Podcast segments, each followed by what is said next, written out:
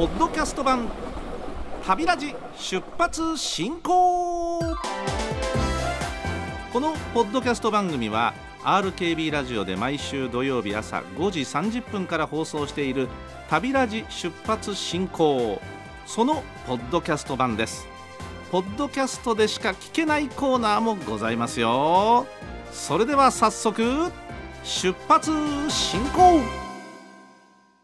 西九州新幹線開業前にですね試乗会が行われて私参加してまいりました。まあ、今日は実際に見てきたその西九州新幹線、えー、私の感想なども交えながらですね、えー、ゆっくりと旅ラジ号動いていきますよ。昨日開業いたしました西九州新幹線ね武雄温泉から長崎までのおよそ66キロ、えー、ここにですね途中3つの駅嬉野温泉新大村そして諫早と泊まるわけでございますがこの整備新幹線いよいよスタートしたわけでありまして、えー、私はですね武雄温泉から長崎までそれから折り返して長崎からまた武雄温泉に戻ってまいりました。で武雄温泉では実際にリレーかもめ号からかもめ号に要は向かい側のホームに止まっているというその乗り換えね。えー、以前新八代駅でリレー燕から燕に乗り換えた時代がありましたが全く同じ感じでこれまでの、まあ、博多から発車する在来線の特急特急列車に乗ってリレーかもめで武雄温泉まで行くんですがそこから乗り換える。私の足でですねうーんとね何歩だったかな？20歩なかったと思いますけどね。あの足短いですから。え皆さんは歩数もうちょっと少なくなるかな？えあの短い足の私でですね15歩から20歩の間ぐらいで対面乗り換え可能でございます。はい、ちょっとこう斜めに行きましたけどね。斜めにね。斜めに行ったんですけどもえそれぐらいの距離でございますのでえあの、そんなに疲れる距離ではございません。あっという間の距離でございます。さあ乗り換えたならばこの西九州新幹線のねピカピカの真っ白い車体にかもめの文字が非常にね浮かび上がっているというね黒い筆文字ですがその車体。それからスカートの部分下の部分だけこう赤く塗られている JR 九州色。というわけなんです。この車両に乗り換えて武雄温泉を発車いたしまして。でねしばらくすると車掌さんのこんなアナウンスがありましたのでちょっとぜひお聞きいただきましょう。幹線は全長66キロを最高速度260キロで運転し長崎から武雄温泉を最速23分で結びます。武雄温泉で特急リレーかもめ号にお乗り換えいただき長崎から博多までの最短時間を30分短縮して1時間20分で運転いたします。また新幹線の開業に伴い新大村駅嬉野温泉駅が新設されました。続きまして新幹線かもめ号についてご案内いたします。かもめ号は東海道山陽新幹線で運転している最新型の N700S 系を採用しオンリーワンの車両をコンセプトに外観を一掃し赤と白を基調とした JR 九州らしいオリジナルデザインとなっております。車内設備は和洋折衷クラシックモダンが組み合わされた新しい空間を表現しています。1号車から3号車の指定席車両では各車両で配色が変わり何度ご乗車いただいても楽しめるよう工夫が凝らされています。4号車から6号車の自由席車両では黄色の明るい配色となっています。小座席は背もたれと座面が連動してリクライニングすることで快適な乗り心地になっております。また指定席自由席ともに全座席にコンセントが設置されておりビジネスでご乗車されるお客様にも目的地まで快適にお過ごしいただけるようになっております。これまでの特急かもめ号よりさらに快適になった新幹線かもめ号の車内でのひとときをどうぞお楽しみください。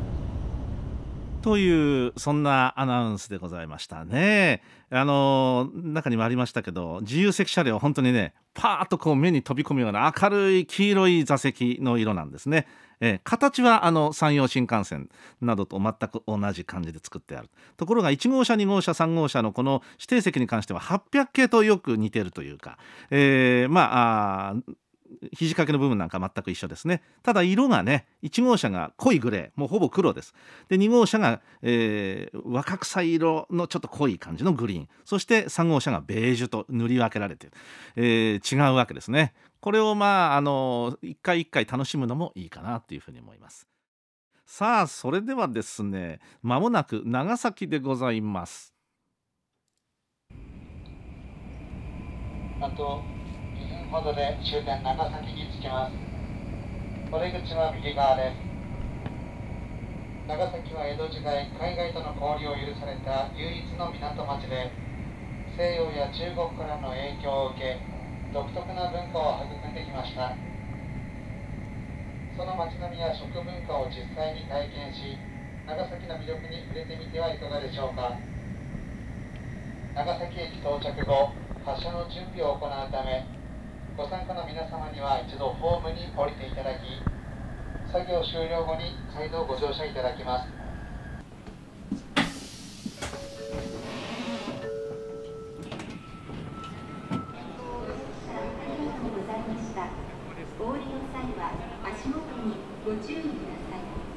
今西九州新幹線の試乗会で武雄温泉から長崎まで乗ってきました。いやあっという間でしたね。二十数分後に現れたこの街並みがいわゆる長崎独特のまあ、山肌に家々が立ち並ぶというですねそんなあの長崎の光景がもう二十数分後に現れるというのがやっぱりまだうんなんとも不思議な感じがいたします。この西九州新幹線いよいよ23日に開業ということになりましてまた新しい人の流れができるということになるわけですさあ試乗会ですからねこのかもめの N700S えー、こちらの車両をみんなカメラを向けて映しておりますけれども一番の特徴はやっぱり車体の壁面にしっかりひらがなでちゃんと墨のね筆で書いた「かもめ」というこの文字が非常にくっきり浮かび上がっているのが何とも印象的でございますそしてボディを見てみますと KAMOME というこのカモメというロゴが至る所に施されていまして何でも資料によりますと1編成6両でなんと122箇所もこのカモメという文字が入っているというねそれだけこのカモメという名前にこだわっているというのがよくわかるなという感じです。いやでも長崎に到着しまして試乗会に参加されていました皆さんも。あっという間だったなという声があちらこちらから上がっていたのが大変印象に残りました。いや皆さんもぜひ歴史の生き証人として長崎西九州新幹線楽しんでください。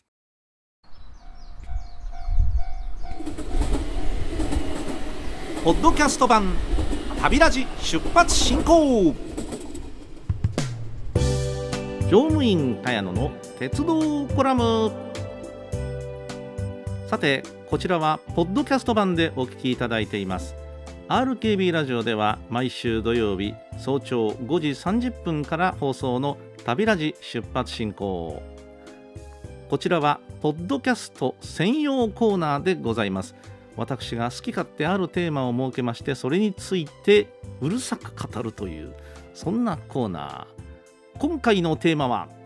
「ものは大切に使いましょうね」何のことだかわからないでしょうけれども。あの日本全国いろんな鉄道会社があってそして地方のうん細々とやっている私鉄の路線なんかに行きますとあこの車両昔そういえば東京で走ってたなとかいう車両がまだ活躍していますね。うん。あの旅ラジ出発進行の番組の中でも触れたことがあるのですが、まあ、九州でその代表格といったらこれ熊本電鉄じゃないですかね。東京で地下鉄で活躍してた車両が銀座線とか日比谷線とか都営三田線とかで走ってた車両が走ってるとかね、まあ、あるいは東急の青ガエルがかつて活躍してたとか、まあ、これ代表格でしょうかね。私なんかはねえー、っと越後とちときめき鉄道っていうのが北陸に行くとあるわけですね。まあ、えー、こちらにぜひ行きたいなと思ってる理由はかつて国鉄で走っていた急行型の電車3両編成で今走ってますけどもね、えー、これがまだまだ活躍してるというわけですよ。うん、九州でいうとかつて、えー、大分行きの湯の花とかねそれから熊本行きの銀南で走ってた急行型の電車。455系。これがまだ活躍してる。つまり第二の人生なわけですね。まあ日本全国結構あちらこちらでそのパターンありますよね。あの結構多いのが西武とか東急で活躍してた車両が、まあ、長野電鉄とかあ総武流山電鉄とか、ね、あちらこちらで、えー、その第二の人生を歩んでるわけでございます。でも思いません？第二の人生が歩めるということはですよ。まだその車両を使えるんですよ。まだ使えるだから第二の人生を歩んでる。中にはね船で海外に輸出されて海外で活躍している日本の鉄道車両も全然珍しくはないわけですけれども走れるんじゃないですか？使えるんじゃないですか？だけどやっぱり新型登場させますよね。いやあのー、新しくものを作ること悪いことじゃないんだけども本当に使えなくなるまで使ってそうなったかどうかっていうのがいささかの疑問でございまして、うん、それは確かにあちらこちらの部品がどうだとか調達できにくくなるとかあるのかもしれないけどでもやっぱり次の人生で活躍してる車両たちはまだ走れる使えるわけですよね。うん、だから使えるんだったら長めに使ったらいいんじゃないかな使えるだけ使えるだけね。うん、使えるだけ使った方がいいんじゃないか。ただ、まあ、いろんな問題があるから新しいものに変えていくっていうものも多分あるでしょうね。余計に電気を食うとかあるのかもしれない。私も知らないからそういうところ。知らずに非常に無責任にまだ使ったらって言ってますけども事情はあるんだと思いますがまあそこはなんとかならないのかなっていうふうにいつもね疑問にそれを感じるんですよ。だからうんあのーね、全国各地でそれだけ活躍できているのはむしろあのそういう鉄道車両を見られて嬉しいんですよ。えあ懐かしいなこれかつてのね近鉄で走ってたやつとか乗ったなと思いながらその車両に乗るそういう楽しみ方はあるといえばあるんだけどいやだけどなやっぱり新しいものばかりも追い求めるだけがいいことではないのかなというふうに思ったりはします。で例えばねえー、西九州新幹線のように新しく新幹線の車両ができてとかこういう場合はですね新しく路線ができるわけですから車両も必要になって新型が必要になるっていうのは分かるんですけどもうあえて取って変わる必要の本当にあるとこばかりに新型って投入されてるのかなどうなのかなというね疑問にどうもぶち当たって仕方がないというわけですね。えー、古い車両も1編成2編成ぐらいは残しておいてというのもいいんじゃないかな、えー、なんていうふうに思うのですけれどね。大切には使ってるとは思うんだけどやっぱり第2の人生を歩んでいる車両を見るとどうしてもそう思いたくなるのが私でございます。皆さんいかがでしょうか？